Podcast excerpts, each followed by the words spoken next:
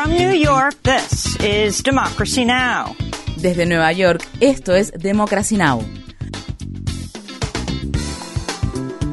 Democracy Now! es un noticiero internacional de radio y televisión que se transmite desde Estados Unidos a través de Internet en democracynow.org. Welcome to Democracy Now!, democracynow.org. Bienvenidos a Democracy Now! en español, democracynow.org barra es el informativo de la cuarentena con Amy Goodman.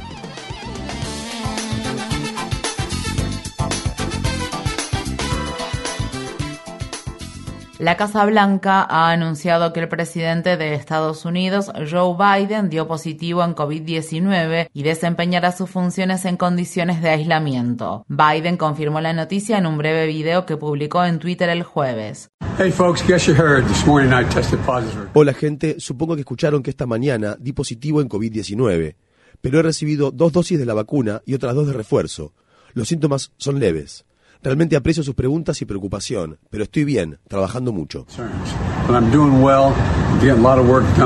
Biden dijo que inmediatamente después de conocer su diagnóstico comenzó a tomar Paxlovid, el medicamento antiviral producido por Pfizer que reduce de manera significativa el riesgo de ser hospitalizado o de morir a causa de la COVID-19. La Casa Blanca afirmó que está realizando un rastreo de contactos para advertir a las personas que tuvieron contacto cercano con Biden en los últimos días y que estén en riesgo de contraer la COVID-19, pero no informó cuántas personas podrían verse afectadas. Durante la última semana, Biden intercambió apretones de manos con altos funcionarios israelíes en Jerusalén, saludó con el puño al príncipe heredero saudí Mohammed bin Salman en la ciudad de Yeda, Arabia Saudí, y viajó al estado de Massachusetts junto con John Kerry y la senadora Elizabeth Warren para promover el uso de energías limpias. Tanto en estas recientes apariciones públicas como en otras que realizó en los últimos meses, Biden se ha negado constantemente a usar mascarilla. El jueves, el coordinador del equipo de respuesta al coronavirus del gobierno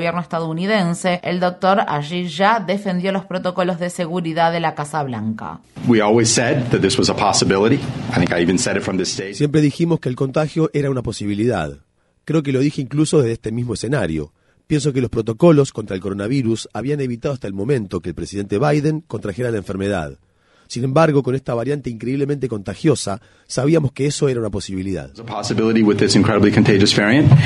Biden cumplirá 80 años poco después de las elecciones de mitad del mandato que se celebrarán en noviembre. Incluso en personas jóvenes completamente vacunadas, la COVID-19 puede causar efectos a largo plazo que aún no se conocen bien, como problemas neurológicos y de salud mental, daños cardiovasculares, inflamación y cansancio. Mientras tanto, la vicepresidenta de Estados Unidos, Kamala Harris, que es la segunda persona en la línea de la presidencia, planea desempeñar sus funciones normalmente esta semana a pesar de que se la considera un contacto cercano de Biden. Todo esto ocurre en medio de otra ola de casos de COVID-19 en Estados Unidos, impulsada por la subvariante BA.5 de Omicron, que está causando un promedio de 3.000 muertes por semana. El Comité Selecto de la Cámara de Representantes de Estados Unidos, que investiga la insurrección del 6 de enero de 2021, celebró una audiencia este jueves por la noche en horario estelar que se centró en la negativa de Donald Trump a tomar medidas cuando sus partidarios atacaron el Capitolio. Los legisladores se enfocaron en las tres horas que transcurrieron después de que Trump instara a sus partidarios a marchar hacia el Capitolio y a luchar con todas sus fuerzas ese 6 de enero de 2021. También se reprodujeron tomas descartadas, nunca antes vistas, de un discurso que pronunció Trump el 7 de enero. En dichas tomas se ve que el expresidente se niega repetidas veces a decir que las elecciones de 2020 habían terminado, como se lo sugería el guion del discurso. Los manifestantes que se infiltraron en el Capitolio han profanado la sede de la democracia estadounidense. Dice profanado, ¿verdad? No puedo verlo muy bien. Está bien, lo haré. Vamos. Pero esta elección ya ha terminado. El Congreso ha certificado los resultados. No quiero decir que las elecciones han terminado, solo quiero decir que el Congreso ha certificado los resultados sin decir que la elección ha terminado. ¿De acuerdo? Visite democracynow.org para ver extractos de la audiencia que el comité que investiga el asalto al Capitolio celebró este jueves. Un organismo de supervisión del gobierno estadounidense ha iniciado una investigación penal sobre la eliminación de mensajes de texto del servicio secreto que fueron enviados el 5 y el 6 de enero de 2021, es decir, en la víspera y en el mismo día del ataque al Congreso de Estados Unidos. Al anunciar la investigación, la oficina del inspector general general del Departamento de Seguridad Nacional señaló que la eliminación de los mensajes se produjo poco después de que los funcionarios de dicho organismo solicitaran las comunicaciones electrónicas del servicio secreto para colaborar con la investigación del comité que investiga el ataque al Congreso y luego de que pidieran que dichas comunicaciones fueran conservadas. La Cámara de Representantes de Estados Unidos aprobó este jueves un proyecto de ley que garantizaría el acceso a los anticonceptivos bajo la ley federal. Solo ocho republicanos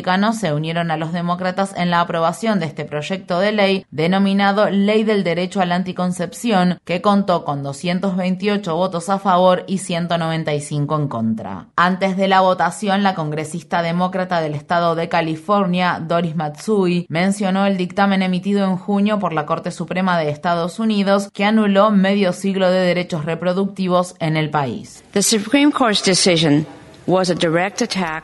la decisión de la Corte Suprema fue un ataque directo al aborto, y ahora los estadounidenses temen con razón que el derecho a la anticoncepción también se ve afectado. Los republicanos de todo el país continuarán atacando de manera radical las libertades básicas del pueblo estadounidense. Y el juez Thomas dejó en claro que la Corte Suprema no hará nada para proteger nuestros derechos fundamentales de estos ataques coordinados. Me niego a quedarme de brazos cruzados y ver cómo los republicanos hacen retroceder a nuestro país a un lugar donde mi nieta tiene menos derechos que los que tuvo su madre o de los que tuve yo. Un hombre del estado de Nueva York ha sido diagnosticado con polio. Es el primer caso de esta enfermedad viral que se registra en Estados Unidos en casi una década. El hombre no estaba vacunado contra la polio. Estados Unidos fue declarado libre de polio en 1979, pero los esfuerzos mundiales para combatir la enfermedad no han logrado erradicar por completo los reservorios de este virus que puede causar parálisis muscular.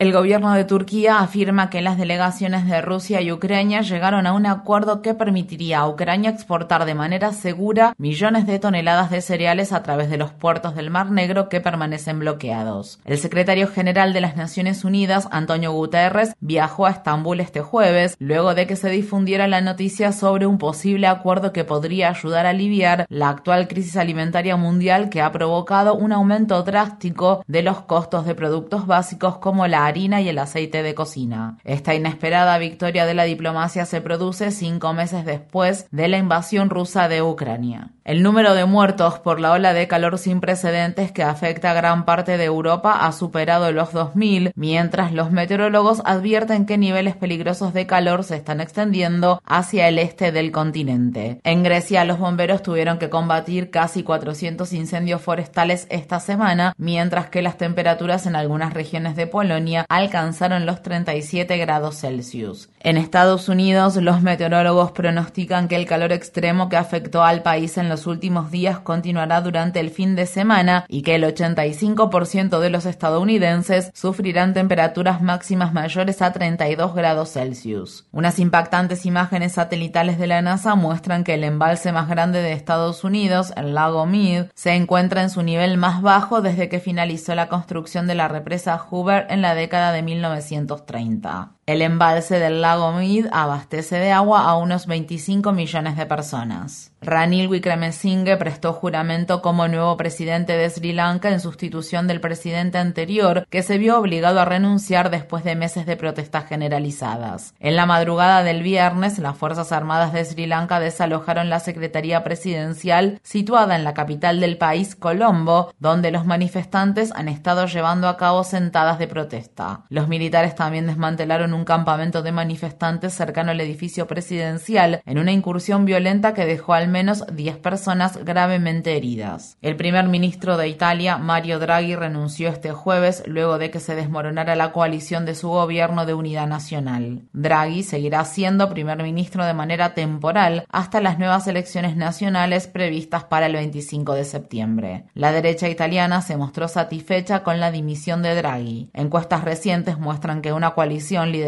por la extrema derecha italiana obtendría la mayoría parlamentaria si las elecciones se celebraran en este momento. El gobierno de Biden autorizó la liberación de otro prisionero que se encontraba recluido en la prisión militar estadounidense de la bahía de Guantánamo, Cuba. Khalid Ahmed Qasim, de nacionalidad yemení, ha estado encarcelado en Guantánamo desde mayo de 2002 sin cargos ni juicio. La Organización de Defensa de Derechos Humanos Reprieve afirma que, como parte de las severas torturas que recibió en Guantánamo, a Qasim se le obligaba a dormir de pie, se lo sometía a temperaturas bajo cero y se lo dejaba en encadenado y sin poder caminar durante largos periodos. Estados Unidos aún mantiene a 37 personas encarceladas en Guantánamo. 20 de ellas han obtenido aprobación para su traslado. En Brasil, al menos 18 personas han muerto tras una incursión de cientos de policías fuertemente armados en Alemão, un vecindario pobre de Río de Janeiro. Testigos del hecho afirmaron que oficiales enmascarados, respaldados por vehículos blindados y helicópteros, dispararon balas sobre una amplia zona del vecindario durante 12 horas el jueves, provocando la muerte de al menos una persona inocente que se encontraba en el lugar y dejando varias personas heridas que no recibieron atención médica. Este es el más reciente de una serie de operativos policiales mortales en las comunidades pobres de Río de Janeiro que, según la policía, tienen como objetivo combatir a grupos del crimen organizado. La Defensoría Pública de Río de Janeiro dijo que había indicios de que se cometieron graves violaciones a los derechos humanos durante el operativo policial. Estas fueron las palabras expresadas por Gilberto Santiago López, integrante de la Comisión de Derechos Humanos de Anacrim. La policía no ayudó a los heridos. Las personas heridas tuvieron que ser transportadas en una carretilla de mano y luego los residentes tuvieron que detener un automóvil para llevarlas al hospital.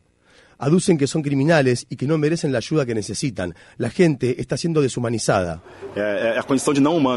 Un juez federal de Estados Unidos condenó al ex oficial de policía de la ciudad de Minneapolis, Thomas Lane, a 30 meses de cárcel por violar los derechos civiles de George Floyd. Las imágenes de video muestran que, en mayo de 2020, Lane ayudó a sujetar a Floyd cuando el entonces oficial Derek Chauvin presionó su rodilla contra el cuello de Floyd durante más de nueve minutos y le provocó la muerte. Lane será sentenciado por cargos separados de homicidio involuntario en un tribunal del estado de Minnesota en los demócratas del Senado de Estados Unidos presentaron un proyecto de ley que pondría fin a la prohibición federal del cannabis, también conocido como marihuana. El jueves, los senadores Cory Booker y Ron Wyden presentaron el proyecto de ley conocido como Ley de Oportunidades y Administración del Cannabis. A ellos se unió el líder de la mayoría del Senado, el demócrata Chuck Schumer.